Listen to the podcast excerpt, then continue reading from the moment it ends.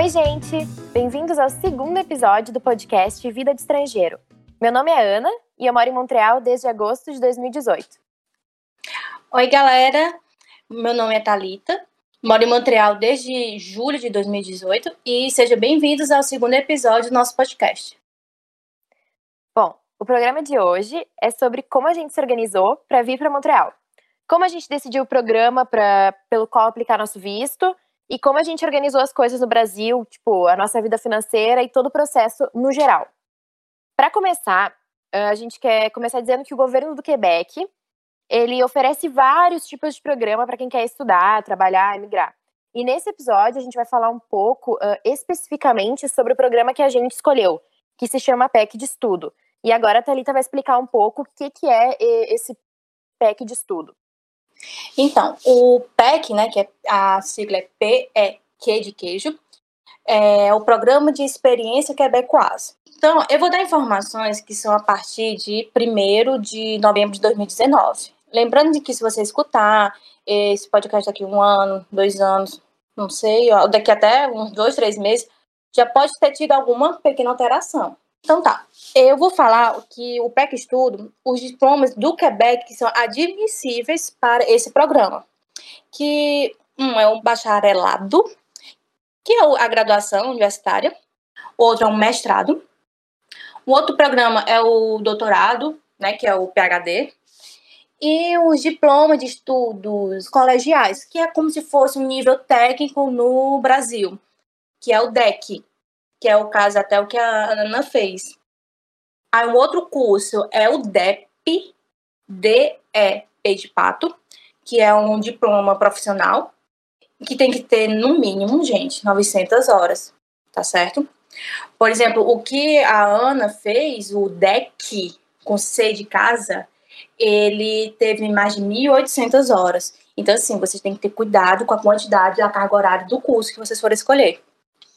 Aí também nós temos o ASP, que é um atestado de especialização profissional, que às vezes não tem essas 900 horas, aí você faz um ASP e complementa a carga horária. E o último é o atestado de estudos colegiais, que é o AEC, da mesma forma. Tem que ter cuidado que você tem, tem que ter no mínimo 900 horas, tá certo? Todas as áreas que realmente o Quebec está precisando de acordo com o seu mercado de trabalho. Estão no site do governo. Uh, lembrando que quando a gente fala elegível, a gente quer dizer que se tu escolher um curso que que tá nesses critérios que a Thalita falou, tu vai poder pedir a tua residência permanente através do, do Quebec uh, para o Canadá, né? Então, é, os candidatos, eles também devem ter concluído um mínimo de 900 horas de estudo full-time no Quebec, ou, se o atestado ou diploma atestar mais de 1.800 horas de estudos, eles devem ter vivido no Quebec por pelo menos metade da duração do programa de estudos. Para terminar, para o programa de estudos entre 900 horas e 1.800 horas, os candidatos devem ter seis meses de experiência de trabalho full-time no Quebec, é, essa, essa experiência deve ser adquirida após o programa de estudos e precisa ser a mesma área do curso. Ou seja, se tu uh, fez um curso uh, de gastronomia, tu tem que trabalhar nessa área. Não pode ser em qualquer área, né? Lembrando que tudo tem no site do governo, né? E também lembrando que a gente não trabalha com migração. Então, a gente fez essa pesquisa para vocês, para trazer informações é, com base, né? Com informações embasadas, mas lembrando que a gente não trabalha com isso, então pode ser que a gente fale alguma coisa que não está totalmente correta, né? Então sempre vale, vale pesquisar no site do governo do Quebec. Relembra que pode mudar, viu? As regras. Pois é. Uh, eu vim pelo PEC de Estudo e, no caso, o marido da Thalita, o Luiz, também, porque, como a gente falou no primeiro episódio, a gente estudou junto, né? E a Thalita, como é a esposa dele, veio acompanhando, né? Tem, tem isso também. E a gente vai falar um pouco agora como é que foi a nossa preparação, no sentido de como a gente pesquisou uh, sobre, sobre esse programa, se a gente tinha algum conhecido na cidade, como que a gente fez para vir, se a gente aplicou uh, por uma empresa de migração, e o que, que a gente fez para economizar, etc, etc. Uh, vai lá, Thalita. Então, eu, como é que eu fiz? Eu pesquisei muito, óbvio, no Google, assim, realmente eu pesquisei assim, ah, empresa que trabalha com imigração no Ceará, no, em Fortaleza. Então, foi uma, uma pesquisa bem básica. É, realmente, na época, tinha um casal de amigo meu que também estava querendo vir para o Canadá. Aí, meio que a gente ficou, assim, conversando bastante, é, trocando informações, tudo. Uma outra coisa que eu fiz, eu entrei em grupo de brasileiros no Facebook que estavam morando no Canadá. Sendo que eu observei que era muito diferente para as informações quem estava em Montreal, quem estava em, em, Toronto ou Vancouver, eram muito diferentes as informações. Aí eu realmente não, eu preciso decidir qual a cidade que eu vou. Então, depois de muito pesquisar, ver os cursos que estavam disponíveis, até data, tal, eu foi em 2016 eu decidi vir para Montreal. Aí eu não, vou me organizar para ver se 2018 vai dar certo todos os documentos para ir para Montreal. Aí eu, o que é que eu fiz? Eu comecei a pegar muita informação da cidade. Eu comecei a seguir Instagram, eu vi muito vídeo, vídeo positivo. Sendo que quando você coloca, por exemplo, ah, conhecendo Montreal no, no YouTube, cara, assim, só tem informações de turismo, não tem de viver. Aí foi que eu encontrei alguns grupos de brasileiros no Facebook, dentro de Montreal. Aí eu, pense, eu vi, assim, é, onde a maioria dos brasileiros moravam, o nome dos bairros. É, eu vi posts, tipo assim, ah, o que, é que você sente mais falta do Brasil? É, outra informação até bem interessante. O que é que eu devo levar do Brasil para Montreal? Uma arrumada a mala. então, assim, eu realmente, assim, eu pesquisei muito, muito. Aí foi que eu descobri que tem uma amiga que mora aqui. Ela, você já conheceu, né? Não vou falar o nome dela aqui. Mas, pois é. E ela me deu muita informação de o que olhar, de que pesquisar, qual é a cidade e tal. Beleza. Então, foi isso que eu fiz. Eu realmente, eu tive muita ajuda de amigos. É, já tinha a prima do meu marido que estava aqui em Quebec, mas ela não mora aqui em Montreal.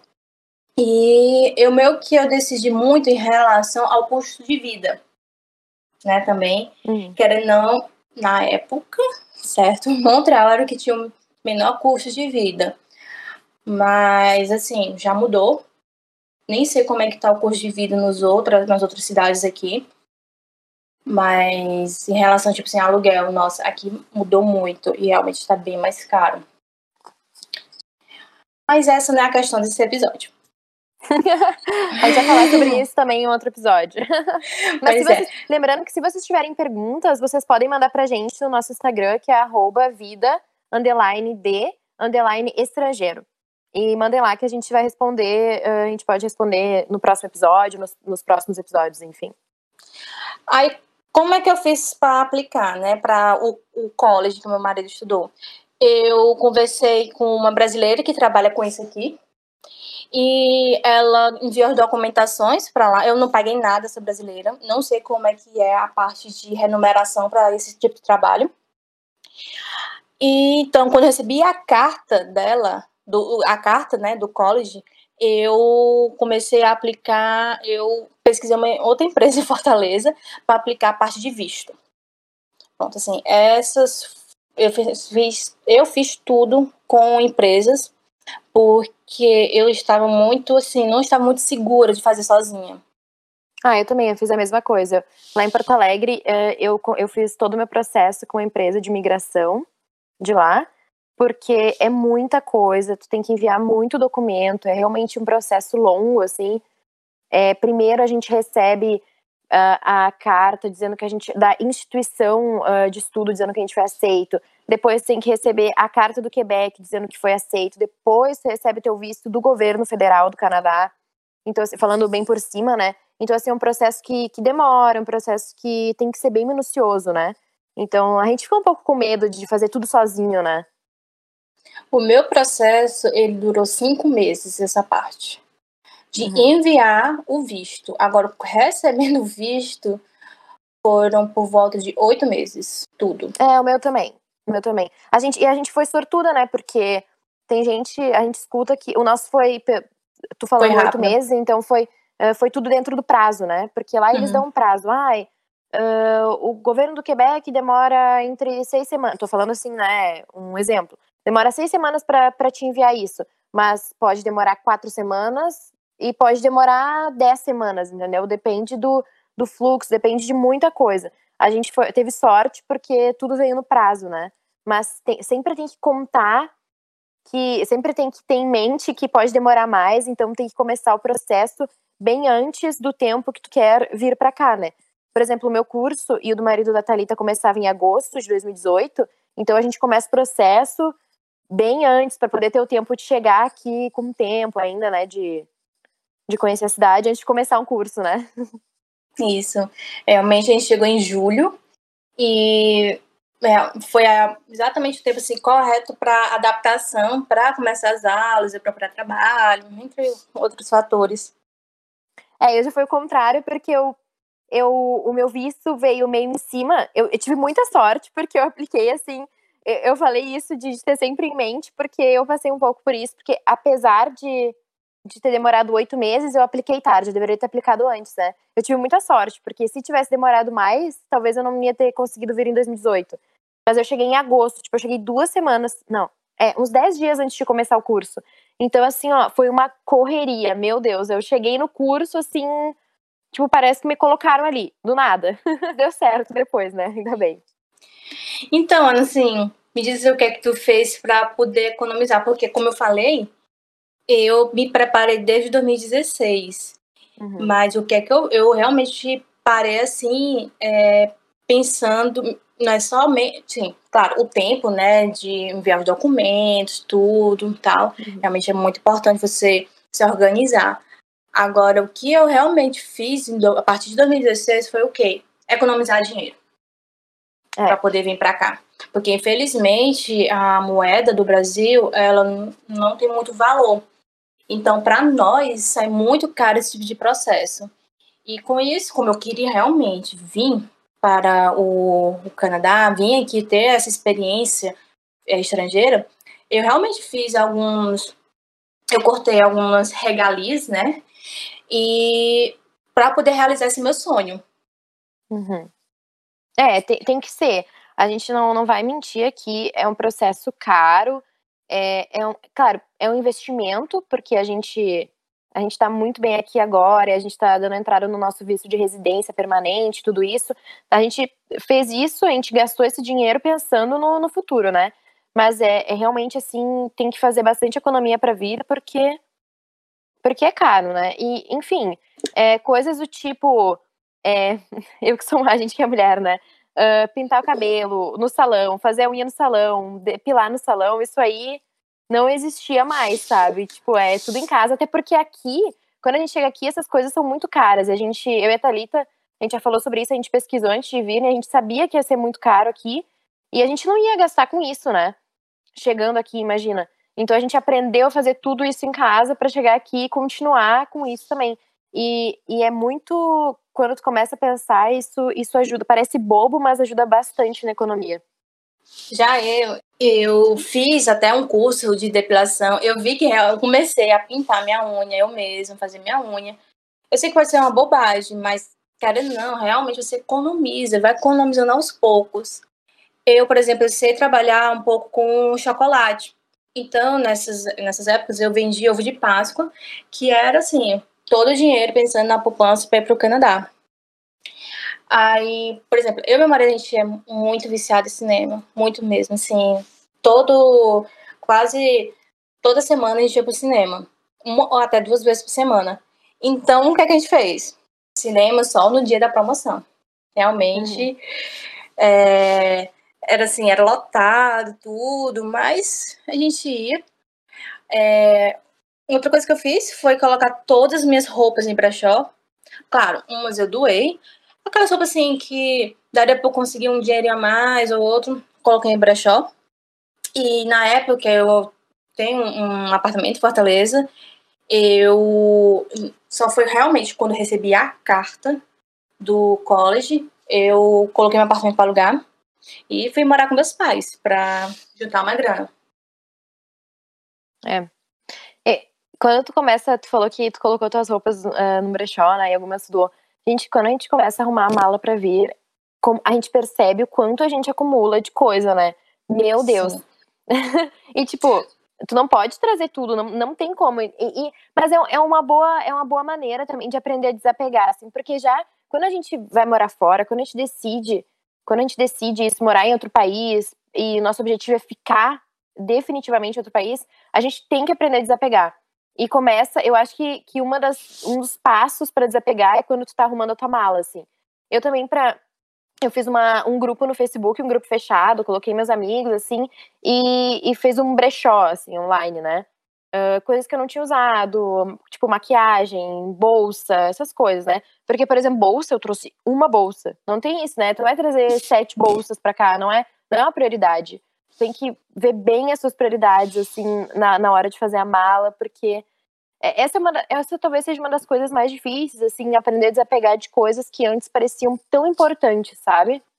Pois é, a gente estava até comentando, né, semana, eu trouxe quatro bolsas. Uhum. Eu vou ser bem séria com você, eu só usei uma até agora. Porque. é, eu sei. É, eu não sei para que eu trouxe essas bolsas sujinho. É, porque, assim, no inverno, principalmente, que é uma época que dura bastante, que você usa casaco. E nossa, o maravilha é esses bolsos do casaco. Certo? Tu não precisa é sair de bolsa. Tu não precisa, nenhuma coisa necessária bolsa. E às vezes, quando você sai no verão, você leva sua mochila, porque você leva um, um pano para você fazer seu piquenique no parque, leva uma água, leva tipo um, até uns, uns snacks para poder né, comer algo no parque. E você não usa bolsa, gente. Gente, você não usa bolsa aqui, é sério. Salto alto, nossa. Não salto alto. Eu acho a não ser, que... não, a não ser que tu seja uma pessoa que ama muito, né? Ama não, muito claro. usar salto alto, né? Claro, tudo depende, mas assim, né? No primeiro ano que a gente chega, a gente a gente tem que ficar economizando mais. A prioridade é, tipo, para quem veio estudar, estudar, para quem veio trabalhar, é o trabalho. Então, assim, tu não vai ir para uma festa de casamento, por exemplo, dificilmente, né? Então, assim. Mas, Ana, eu vou te conversar uma coisa. Eu trouxe o terno do meu marido.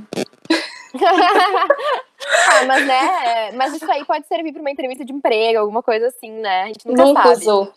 Não, e, sap... e, o sapato social ele trouxe um também, né? Porque, uhum. querendo não, homem é mais, é mais fácil, né? Essa coisa de roupa e tal, com certeza. Mas ele nunca usou o sapato social dele. O que é que eu fiz? Eu doei. O terno, o ah, terno ainda tá, tá aí, né? Uhum. Eu doei porque era uma coisa que eu, sei, eu sabia que ia se desgastar e ah, uhum. outra pessoa vai usar. Nossa, mas assim, para arrumar a mala, você pensar a sua vida em duas malas de 23 quilos é, é, é complicado. É difícil, assim. A, claro. gente, a gente acha que vai ser mais fácil, mas é difícil. Tem gente que compra mala extra. Eu conheci um casal que eles vieram com 11 malas. Nossa! 11 malas. Claro, né? Por exemplo, eu, a gente tá falando aqui sobre os nossos pontos de vista, mas, gente, de repente, quem tem criança, por exemplo, tem que pagar mala extra e tudo, é tudo depende de, da, né, da, da situação das, das pessoas, né? Com criança, às vezes, tem coisa que não dá para desapegar, né? Que tu tem que trazer, porque, enfim, é, a gente não, não tem essa experiência, né, de ter vindo com criança. Teve uma amiga minha que ela trouxe o conjunto de facas da casa, do casamento dela, mas eu Nossa. entendo, né? Veio da Alemanha, né? Aí, assim, né? É top, né? mas assim, mas tem muitos casais que vêm e que realmente trazem assim alguns utensílios de casa, tá pensando o quê? Ah, eu vou economizar, em vez de eu gastar, por exemplo, para comprar um garfo faca, eu posso até gastar com outra coisa que eu não sei, entendeu? É. Que eu vou ter um custo. Realmente assim, é, a gente pode até fazer um outro episódio, Ana. Como é que a gente decidiu arrumar, o que é que a gente decidiu trazer do Brasil? É, exatamente, é verdade. Boa, bom. Tu, tu, falou antes que tem, tem, tem os grupos do Facebook que até a gente participa, né? Brasileiros em Montreal, etc. E lá as pessoas sempre colocam assim, ai, é, o que, que eu tenho que levar porque não tem aí e tal. Olha, gente, para ser bem sincera, sempre tem coisas assim que a gente vai sentir falta e coisas que realmente não tem aqui. Mas assim, eu acho que faz parte. Eu acho que não tem, não tem problema tu querer trazer uma ou outra coisa, porque aqui não tem. É super normal isso. Mas assim, eu acho que faz parte do processo de morar fora, tu aprender a desapegar também uh, das coisas do, do, teu país um pouco, assim. Porque senão, se tu, tu tem que aprender a viver a vida aqui, né? E aqui tem tudo, tem tudo para se viver. Claro, é, se a gente quer comer uma paçoca, é mais difícil de encontrar, né? Tem alguns mercados latinos, alguns, alguns lugares onde vende comida brasileira. Claro que vai ser, mas claro que vai ser mais difícil de achar. Mas assim, a gente também tem que aprender a viver se desapegando um pouco é, do que a gente deixou da nossa cultura, né? Sem, claro, sem esquecer a nossa cultura, o nosso país, tudo, mas desapegar um pouco, né? Porque senão tu não tem como trazer o Brasil na mala, entendeu? Exatamente. E até o desapegar e aprender um pouco a, a outra cultura, a nova cultura. É, realmente tem coisas que aqui não tem, como por exemplo, eu vou falar com fez, sou da China, não tem cuscuzeira aqui, meu povo. Graças a Deus que eu fiquei sabendo essa informação e eu trouxe meu, meu cuscuzeiro lá de Fortaleza. Ah, é verdade. É, isso é uma boa. Por pois é. exemplo, é. eu que sou. É, é legal a gente. É legal que a Thalita é nordestina e, eu sou gaúcha, né? Então a gente tem umas, algumas coisas diferentes para compartilhar com vocês, né? Erva mate aqui tem, a gente acha, mas assim, ó, é super caro, é muito caro, realmente, assim, tipo. É, então, o que, que eu faço? Eu trouxe, eu trouxe dois quilos quando eu vim, é, mais ou menos, eu acho. E sempre quando alguém vem me visitar, eu peço para trazer. Mas assim, se tu te apertar muito e precisar de uma erva mate, tu vai achar aqui. Tu vai achar, mas vai pagar caro. Eu, eu nem me lembro muito bem, eu não quero, eu não quero mentir aqui, não quero dar uma informação errada. Mas é entre, tipo, 10 e 20 dólares um quilo. Tipo, né? É. Muito caro. É, com certeza. Ah, gente, mas vou falar uma coisa. O que realmente caro aqui e que eu amo e que faz, vai completar dois anos que eu não como é requeijão. Ah, é verdade, requeijão. ah, beleza, creme cheese, tem creme cheese, né? Aquele negócio do brasileiro. Ai, tem creme cheese, é muito bom tal. Meu povo, assim, você pega um pão e você quando vai passar o creme cheese, é aquele negócio duro que tu vai passando e vai rasgando o pão. Não é como o requeijão que é molezinho, que você coloca assim, sabe? Suave. requeijão. Pois é. Enfim, pessoal, Verdade. mas a gente, so, a gente sobrevive, é, é, tem é, coisas não, aqui maravilhosas. Isso daí são detalhes Exatamente. que, quando você realmente tiver muita vontade, você paga um pouquinho mais caro e, re, e resolve é. essa vontade. É. E uma coisa que Uma coisa que eu sempre peço para trazerem para mim quando um brasileiro vem é cachaça, né, gente? Porque a cachaça aqui eu encontrei uma. É, tem uma marca que, que eu encontrei aqui e é cara e não é tão boa, né? Daí isso aí a gente realmente, né? Cachaça tem que trazer, né? Para fazer caipirinha. Exatamente. pois pronto, a gente pode encerrar, né? Eu acho que, é, eu acho que depois da cachaça dá pra encerrar, né? Mas então pois, tá, gente. Esse foi o nosso episódio. A gente falou um pouco aqui sobre o PEC Estudo, como nos organizamos, que a gente pesquisou bastante, sites, Facebook. É uma, é uma plataforma que muita gente não usa muito, mas assim, dá para você fazer umas pesquisas bem bacanas. Então, o nosso próximo episódio vai ser muito interessante. Primeiro impacto ao chegar em Montreal. Uh. O que, é que a gente sentiu, o que, é que a gente viu, se a gente até. É, qual foi a estação que a gente chegou, falando da cultura, multicultural que é aqui. Enfim, não vou dar mais spoiler. é, então tá, até o próximo episódio e agradecer uh, a quem está nos ouvindo, a quem nos ouviu, e a Luiz, marido da Thalita, que nos ajuda sempre com a parte técnica, e aos nossos amigos, né, que estão sempre aí no, nos apoiando. Muito obrigada, viu, pessoal? E, ah, não esquece, segue a gente lá no Instagram. Vida underline de underline estrangeiro. Obrigada, viu, gente? Isso. E mandem as perguntas lá se vocês tiverem algumas. Então tá, até a próxima. Tchau.